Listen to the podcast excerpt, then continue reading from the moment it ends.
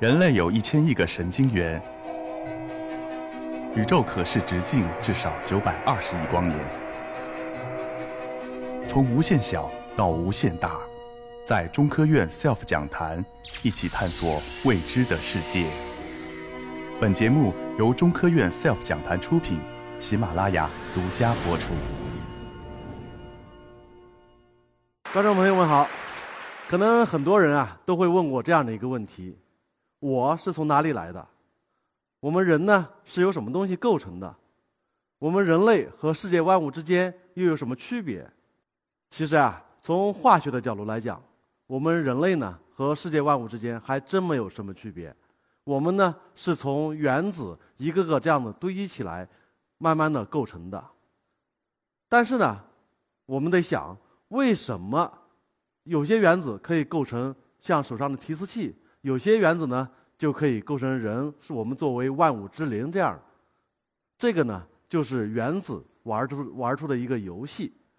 好了，今天啊，我就给大家带来一场原子游戏的过程，讲一讲我们人是怎么那个产生的。我呢叫孙亚飞，零三年啊保送到那个北大化学院，在这之后呢又工作了一段时间。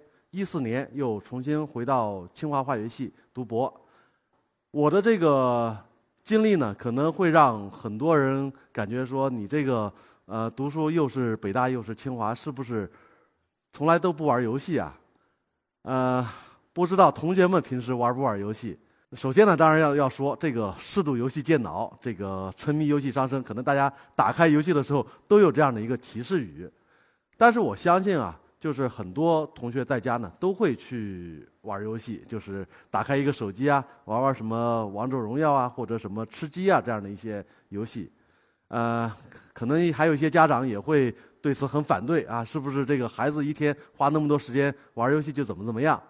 但是啊，如果是单纯从这个事情来讲，呃，我觉得呀，我们不能够就是一刀切。呃，真正说玩的游玩点游戏。还是可以的，因为我在十二岁的时候也特别喜欢玩游戏，而且呢，呃，那个时候我们不像现在啊，就是有一个呃手机点开了之后，哒哒哒哒哒就能够玩很多种这个游戏。那会儿就只有像什么红白机啊，还有那种小的电子游戏机，点开之后就是很简单的那种音乐，滴滴答答啊，然后能够玩些呃非常简单的一些什么砖块游戏啊，还有俄罗斯方块。啊之类的，我就特别喜欢玩俄罗斯方块所以呢，就是到了三十五岁的时候，我今年三十五岁了嘛，到了三十五岁的时候啊，我还在玩俄罗斯方块只不过手上的机器呢，啊换了，我换成了这个，就是大家可能知道的，就是任天堂的那个呃 NS。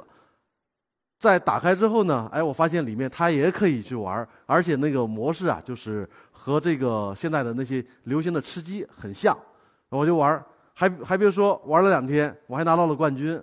你就可以想象我在很小的时候玩的这个呃水平是怎样子的，就是至少不是特别差，对吧？嗯，而且玩的时间肯定也不少。呃，我呢也能够用自己的这个例子来讲，就是说，大家不要说觉得玩点游戏好像就呃肯定上不了好学校，我其实还是可以的。我今天说的这个源自游戏，就是从俄罗斯方块这么一个。呃，游戏里面来提炼出来的这七个这个方块呢，如果玩过俄罗斯方块，肯定都知道，就是最基本的七种形状。它这几个形状啊，你注意看，非常有意思。怎么有意思呢？它必须满足几个要求：第一，所有的这个拼块呢，都是由四个正方形的方块构成的，对吧？都是四个。第二。每一个这个方块都必须要和另外一个方块之间用边去结合，对吧？你可以看得到，这所有的这七个方块都是满足这样的一个规律。呃，什么样的不行呢？就是两个方块啊，如果是角对角那样的连接，那是不行的。所以这个是第二个规矩。第三个，大家注意看，如果你按照这个规律去做的话，那么四个方块能拼出多少个来呢？你不管怎么样子拼，都只有这七个，也就是说，俄罗斯方块是只用就是用了这个所有的由四个方块拼成的用边这样的连接的这么这么一个形状，然后通过这些形状的变形去做这样的一个游戏，所以这个是非常有意思的一个地方，就是它用了很简单的这么一个逻辑和呃形状，就能够把这个呃游戏内容做得很丰富。呃，当然了，它的那个嗯模式还是非常简单的，就是放进去，然后消一层。这个是怎样的一个原理？我们后面呢再说。那说到这个方块，我就想到了，在我后来学到化学的时候，我在联想到自己玩俄罗斯方块的这么一个经历，突然觉得呀，这个其实是不是就是原子连接的形式呢？原子是什么呢？刚才说了，原子是构成我们世界万物、构成这个包括我们人类在内的这么一这么一种基础。当然了，原子并不是最小的单元。我们现在呀，其实通过这个呃量子物理呢，已经去找到了比原子更小的一些结构。原子本身也可以分为像电子、质子、中子这么一个形态。质子呢和中子呢是形成一个原子核在中间，电子呢是很小的，它在那个。很远的地方，电子呢是基本粒子，但是质子和中子不是，它呢还可以再继续往下分，一直分到这个夸克。那夸克是不是更小的？现在也不知道。所以啊，并不是说原子就是最小的这个单位，但是呢，原子对于构成世界万物的这么一个基础来说，它是最小的这个单元，这个是没有错的。在我们这个所有的化学反应当中啊，它都是。最小的这么一个单位，它不会再往下去发生这个变化。我们所有的这些世界万物的连接呢，同样也是通过原子这么去连接起来的。那这样子来说呢，就是我们就去想了，如果说与这个俄罗斯方块是这样的一个连接方式，那么原子是这样的呢？其实啊，和俄罗斯方块还真是异曲同工。我这里呢举了三个非常典型的例子，一个呢是长条。玩这个游戏的人肯定都会非常喜欢，为什么呢？你前面可以堆到一个很高的高度，然后留出一个长条来，然后把这个长条呢一下子放下去，就能够啊消掉四行。这消四行的这个得分还是非常高的，所以这可以看得到，这就是很像原子呢这样子一个个的依次连接起来。还有一种呢，就是这个叫 T 型，这个 T 型的这种模式呢，可以看得到，如果说我们原子也是。一个一个的这么相连，它是不是很像三个连接起来，然后在中间的这一个原子上面又连接出去一个呢？对吧？这个最后呢是一个方块儿，这方块就更有意思了。它呢每一个这个呃小方块呢，实际上都是跟另外两个方块相连的。那我们也给它简简化出来，每一个方块当成一个原子，然后跟两个相连。哎，你看它形成一个环状的一个结构了。所以啊，用四个。原子就可以形成这三种不同的这种类型的结构来。那我们这个世界万物的这个连接啊，呃，非常重要的一种原子是碳原子。我们人类呢都是有机物嘛，对吧？那也是由碳原子构成的。那碳原子的连接就很很像这样子的一个结构。我们如果说拿出四个碳原子，按照上面的这样的一个结构去连接，首先第一个就是正丁烷的这么一个结构。中间呢就是异丁烷的结构，后面最最后一个呢是环丁烷的结构，正好就是四个碳原子能够连接的所有的这个形态。那说到这儿呢，可能你会觉得说，为什么我们四个这个方块能拼出七个来，但是用四个碳原子却只有这三种结构呢？这是因为啊，如果我们把这个结构简化出来，方块还有这个 L 型和这个呃 S 型。这三种形状是等价的，发现了没有？你看这个方块啊，也是一个方块，它跟另外一个这个方块去连接，中间的两个呢，当然是两边都有。这个 L 型呢，其实也是满足这样的一个形形状，对吧？它也是两端的都是跟一个这个连接，然后中间的呢，分别是跟两个连接。S 型的就不多说，也是这么一个模式。所以啊，你可以看得到这样的一个三个形状其实是等价的，所以。这么一个结构，嗯，就是简化了之后呢，它们呢都是一个长条形的。那这个呢，其实呃，就带来一个新的问题。那么原子在连接的时候就没有形状了吗？对。吧？那俄罗斯方块它是靠这样不同的形状来区分的。我们原子连接是不是也应该有这么一个规律呢？哎，还真有。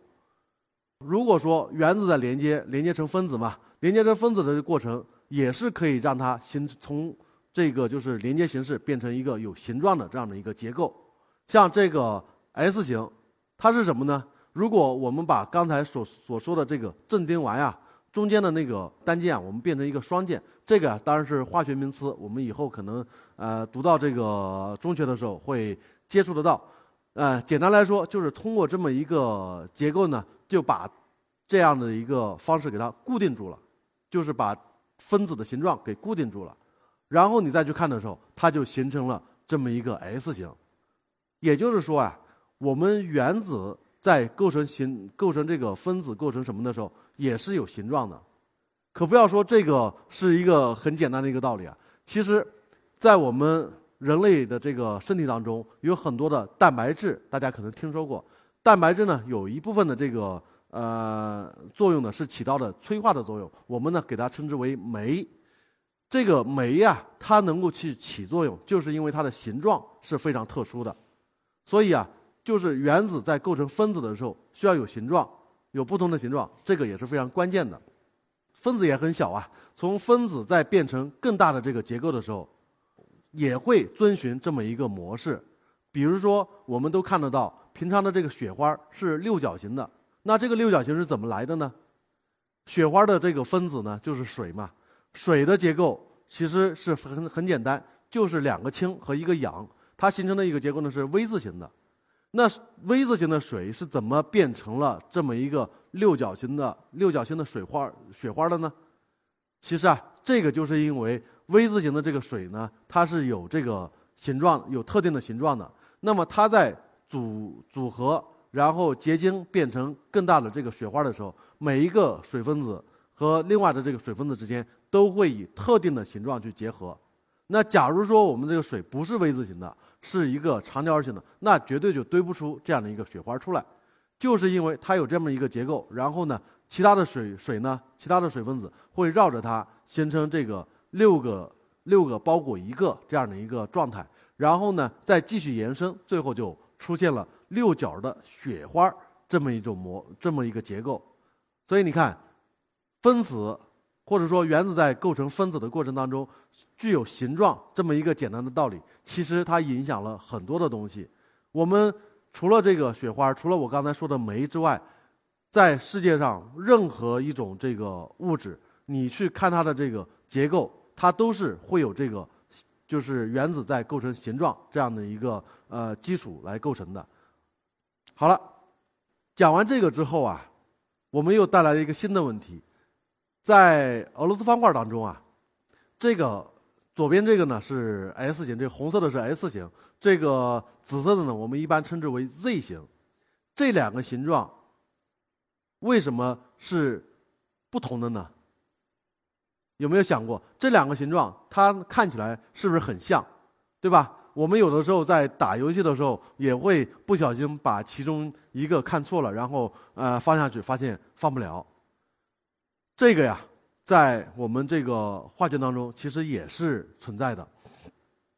可以看得到，S 型和这个 Z 型，它们就像人的两只手一样，就像就像在这这个镜子里面是可以反射的，是可以对称的，但是是不能够完全重合的，对吧？是不一样的。你可以区分出左手和右手。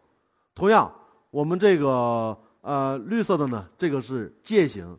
然后，呃，青色的这个是 L 型，这两个也是一样的特特点，就是你可以看得到，它可以背靠背的，就是像照镜子一样，但是呢，也是不能够重合的。但是啊，这个 T 型，T 型就是可以重合的，对吧？你画不出两个这个 T 型来，不管你哪个角度，四个这个方向变，哎，所有的这个 T 型都是一样的，这就很有意思了。这是因为啊。在这个 S 型和 Z 型的这个呃这一组里面，它自身是不带有镜面的，它只能够通过这个镜面去照反射出另外一个来。这个在我们化学上面呢，因为我刚才也也说了嘛，就像人的左右两只手一样，这个呢就叫手性的这个特点。那 T 型为什么没有呢？因为它自身啊，你从中间去画一道，哎，它两边是可以对称的，所以你给它那个扭转过来，其实是扭转不出新的这个嗯、就是镜面对称的这么一个结构出来。这个其实呢也是非常有意思的，为什么呀？我们自然界当中所有的这些呃复杂的分子，其实啊都是不能够在呃中间找出一个镜面的，也就是它自身是不具备这个对称性的。这有什么特点呢？呃，比方说我们吃的这个葡萄糖，葡萄糖是我们身体的基础，在化学当中它应该叫 D 葡萄糖，和它这个相对的呢还有一个叫 L 葡萄糖。这两种东西呢，就是像这不同的形状一样，它在镜子里面是对称的，是可以找它的，就是 D 葡萄糖和 L 葡萄糖，就像照镜子一样。但是它自身是没有办法重合的，就是 D 葡萄糖和 L 葡萄糖是没有办法重合到一块儿的。我们自然界所有的生物都是以 D 葡萄糖为基础，L 葡萄糖我们吃了之后是不能消化的。其实它们的化学性质是一样的，但是因为我们在这个呃选择了之后，只能选择其中一样。这就像什么意思？像什么呢？呃，如果大家注意看，就是田螺这些，一般啊都是左旋的，很少有右旋的。还有包括其他的各种贝壳，都是这样的一个特征。这个呢，也是通过这个生物进化来呃发生的这么一个过程。所有的在自然界当中，对称性啊，最后都会发生这这样的一个破缺。它的基础呢，实际上就是因为分子本身就是这个不对称的，有意思吧？讲完这些之后啊，我们就可以逐步的去说一说，从原子到分子又是怎么样的变成呃人类这么复杂的这么一个生物的。当然，我在这里不是要讲进化论，因为给我的时间也不可能去讲这么复杂的一个主题。我只是讲了它的一个演化的过程。好了，有了这些形状之后啊，我们就来说说这个俄罗斯方块的模式是怎样子的。可以看得到，在这个堆砌的时候啊，它可以堆得很紧密，然后呢，最后留出一格，再去把这个一个长条或者说其他什么形状放进去。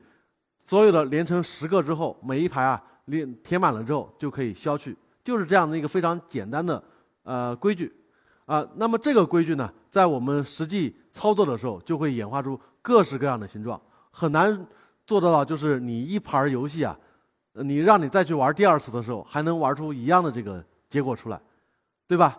我们几乎每一个这个下去的时候，都带有一点的随机性。这个呢，其实就很像。自然界当中分子组合的一个过程，自然界并不像我说我们人类，哎，知道有这么一个规矩，我们一个个的去依次去把这些摆开，没有，怎么办呢？那就是随机性的摆。有的时候呢玩的很好，呃，正好呢能够把这些填平了，就可以去消掉。有些时候呢，就可能玩翻车了，那最后就是堆的一个乱七八糟的，什么什么都不是。自然界就是通过这么一个不断长期的这么一种演化。然后呢，玩出了一个很庞大的这么一个俄罗斯方块的局。玩出来之后啊，你就会发现，有的时候可能玩的还不错。像什么呢？像我们的 DNA，DNA，你看它其实就由四个这个核酸构成的，对吧？